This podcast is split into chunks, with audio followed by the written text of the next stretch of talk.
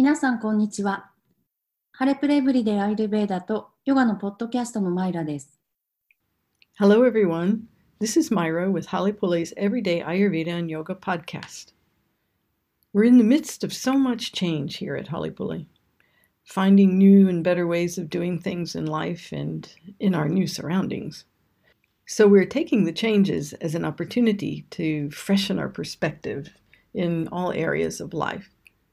And with that comes renewal and growth. So we're growing into simplicity, which brings me to the niyama of samtosha, or contentment. 私たちハレプレは多くの変化の真っ只中にいます。私たちの新しい環境における人生の中で、新たにより良いやり方で物事を行う方法を見つけています。ですから、私たちは変化を人生のあらゆる分野で私たちの見方をリフレッシュする機会として捉えています。それに伴い、再生と成長に向かって進みます。私たちは成長してシンプルになりつつあり、それが私をニヤマの三等者、知足へと導きます。I used to think contentment meant resignation or settling for less, that I no longer had a choice in things. Eventually, I learned that it doesn't mean that at all. I used to think I was strong when I didn't accept things. Demonstrating against war seemed like the right thing to do. I thought that putting up a fight would make me feel better, but it didn't. What I came to realize was that focusing what I didn't want and resistance to it just kept me stuck in the problem. No energy was going into the solution, and I never felt better. I was mostly righteous about things, thinking it was most important to be right, which didn't make me happy and it didn't take me toward contentment for sure. I felt like I was a victim of life. This kind of thinking is the groundwork for autoimmune disorders. When I came to Ayurveda and yoga, I learned that my prana needed to flow in order for me to feel well and experience joy and peace and more fun in life. And as I practiced, I became aware of the ways in which I was cutting myself off from my prana. Specifically, I found that my emotions and what I ate were holding me back from life, holding me back from the life I really wanted to live. Poor eating practices caused digestive problems all through my life. And it increased um, or metabolic toxins in me to such a point that it caused disease by the time I was 30 years old. I was also holding on to a lot of negative emotions. I didn't often find myself in a state of acceptance. Instead, it showed up as anger. It blocked the flow of prana so that toxins accumulated.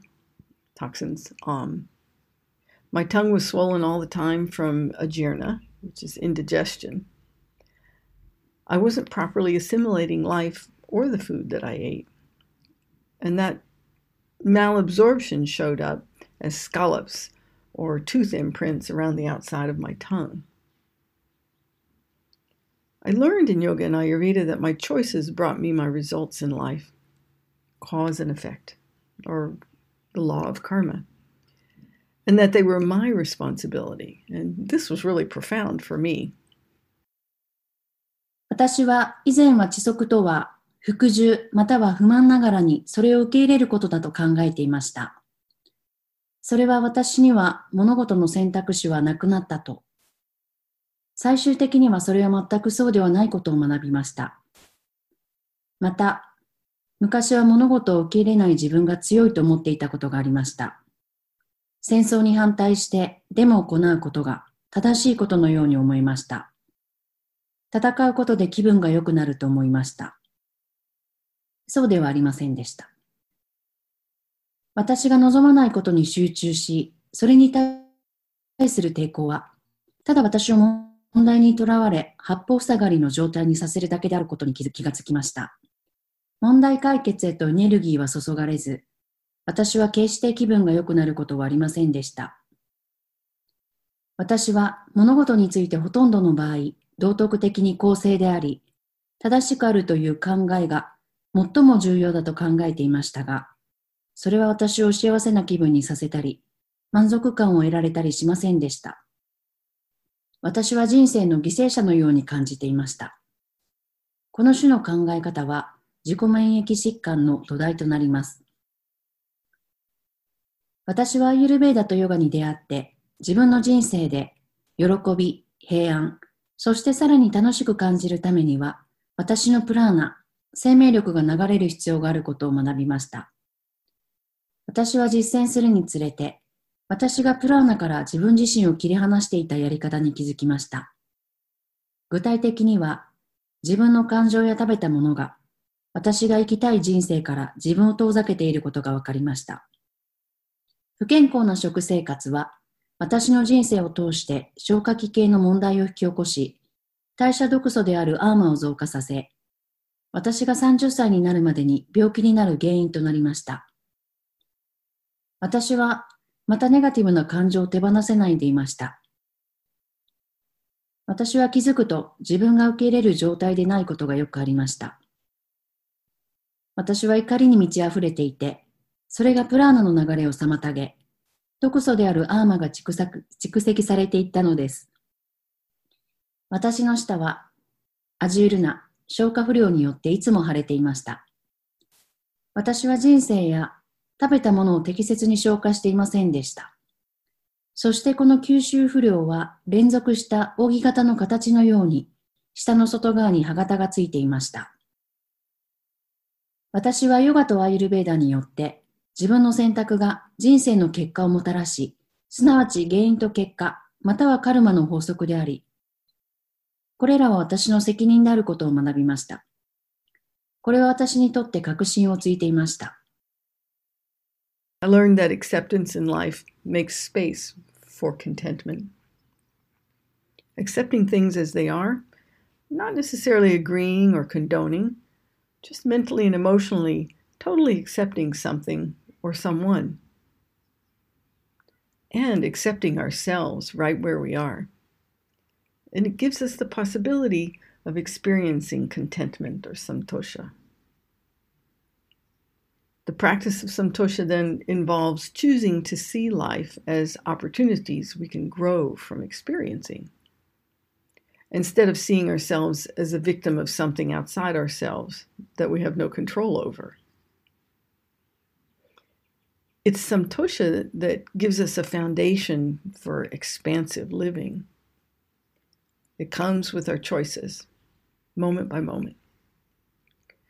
Make a decision to feel well and it gets easier to practice contentment because our energy is pointed in that direction. How we manage our thoughts, words, and actions brings us to our choices in life. We can be empowered by this, or we can run away from it. Of course, our best place to practice this is with our family and those that are that we're closest to. They can challenge us in every way imaginable, whether it's to be just like them or that we want to be the opposite. As we look at the practice of Santosha, we can see it's time to step into life and be empowered by taking charge of our choices. And when we do this, then we can make the choices that support Santosha, the feeling of contentment. And it takes us toward our true self. 私は人生を受け入れることで、充足の空間が生まれることを学びました。物事をあるがままに受け入れ、同意も容認もせず、ただ精神的、そして感情的に、 何かまたは誰かにかん、または誰かを完全に受容する。ちょうど今いる状態の自分自身を受け入れる。それは私たちに満足感を経験する可能性を与えます。三等者、知足の実践は、自分自身を私たちがコントロールできない外側にあるものの犠牲者として見るのではなく、人生を経験から私たちが成長できる機会として見るよう選択することを伴います。三等者、知足は、私たちに包括的な人生の基盤をもたらします。これらは瞬間瞬間の私たちの選択とともにやってきます。心地よいと感じられる判断をすると、私たちのエネルギーがその方向に向けられるので、知足を実践するのがよりたやすくなります。私たちが思考、言葉、そして行動をどのように管理するかは、人生の選択につながります。私たちはこれによって力を与えられることもできるし、そこから逃げ出すこともできます。もちろん、私たちにとってこれを実践するのに最適な場所は、家族や私たちの身近にいる人たちです。彼らには想像できるあらゆる方法で挑戦することができます。ただ彼らのようになるのか、それとも私たちはその反対になりたいのか。私たちが三等者の実践に目を向けるにつれて、人生に足を踏み入れる時がわかり、自分の選択に責任を持つことで力が与えられます。私たちがこれを行えば、三等者、知足に役立つ選択、つまり満足感を得ることができ、私たちが真の自己へと近づくことができます。I hear people say that they're trying to change their thinking and their choices, and then they're failing miserably. Yes, when we quote, try to do things, there's a lack of commitment. There's fear that we might not be able to do it, and so failure is quite likely. The difference is that internal decision. For example, if we make a decision to have greater awareness of our thinking and actions through the day, it will happen. And from there, I can have the space to make a new choice. These days, most people first need to make a decision to slow down inside and take life a step at a time rather than trying to do everything at once or thinking we have to do everything at once. After all, there isn't an end point to get to. Life is the process. Now, with this added awareness, we can begin to practice satya, honesty, about what we allow to run through our mind. And then it's necessary to let go of this perfectionism, as none of us are going to do this perfectly, and it's not going to happen all at once. It's a process, and it's part of walking through life on a path of freedom. So if you select alternatives for any negative, discontented thinking and gently refocus on new views, who knows what could happen? Look for an opportunity to begin the practice of acceptance. Acceptance is the foundation for samtosha. 私は人々が自分の考えや選択を変えようと試みて、惨めに失敗に終わるというのを聞いています。はい。私たちが物事を試みるとき、そこにはコミットメント、約束が不足しています。私たちがそれをすることができないかもしれないという恐れがあります。そうなると、失敗する可能性はかなり高くなります。違いは内部意思決定の決断です。例えば、私たちがその日に起こる出来事について私たちの考えや行動に対する認識をより深めると決心した場合、そこから私は新しい選択をするためのスペースを持つことができます。最近では、ほとんどの人々が、まず最初に内側を落ち着かせて、一度に全てをやろう、もしくはやらないといけないと試みるのではなく、一歩ずつ人生を歩むという決心をする必要があります。結局のところ、到達する終点はありません。人生はそのプロセスにあります。今度はこのさらなる意識で私たちのマインドをかすめるものについて、サティア、正直であること、自己誠実を実践し始めることができます。私たちの誰もこれを完璧に行ったり一度にできるわけではないので、完全主義を手放す必要があります。これはプロセスであり、自由な人生の道への歩みの一部です。否定的で不満を抱くあらゆる思考の大胆案大胆案を選択し、誰にも何が起こるかなんてわからないという新しい見方に少しずつ焦点を当てます。受け入れる練習を始める機会を探してみましょう。需要は三等者、知足の土台です。But there's more. When I accept something in life, it's then possible to forgive. To forgive others, to forgive myself. And this sets us free. Ah, but we sometimes don't want to forgive. We may be still angry or hurt inside. And then it requires opening the mind to the possibility of letting go of those things. Remembering again that it's not agreement or condoning a behavior, just letting go of old hurts. I remember I had to ask myself, what would I be like if I forgive that other person for that event that happened 20 years ago? And how would I feel if I forgive myself for a past choice that I think was wrong? These are questions that allowed me to explore the possibility and soften up to the idea that there could be life without hanging on to those things. And I would be safe and I could actually be happier. Making the decision that it was more important to me to be happy than to feel right opened the door to my mind seeing things very differently. An open mind helps us see so many more possibilities in everything. It's connected to our heart and to true wisdom. しかしさらにあります。私が人生で何かを受け入れるとき、それは許すことが可能になります。他人を許し、自分自身を許せば私たちは自由になります。あ、けれども時には私たちは許したくない時があります。私たちの内側にまだ怒りや傷ついている感情があれば、これらのものを手放す可能性に心を開く必要があります。再度思い出してください。これは同意や容認の行動ではありません。ただ古い痛みを解放するだけです。私は20年前の出来事に対してある人を許したら一体自分はどのようになるのだろうかと自問しなければならなかったことを覚えています。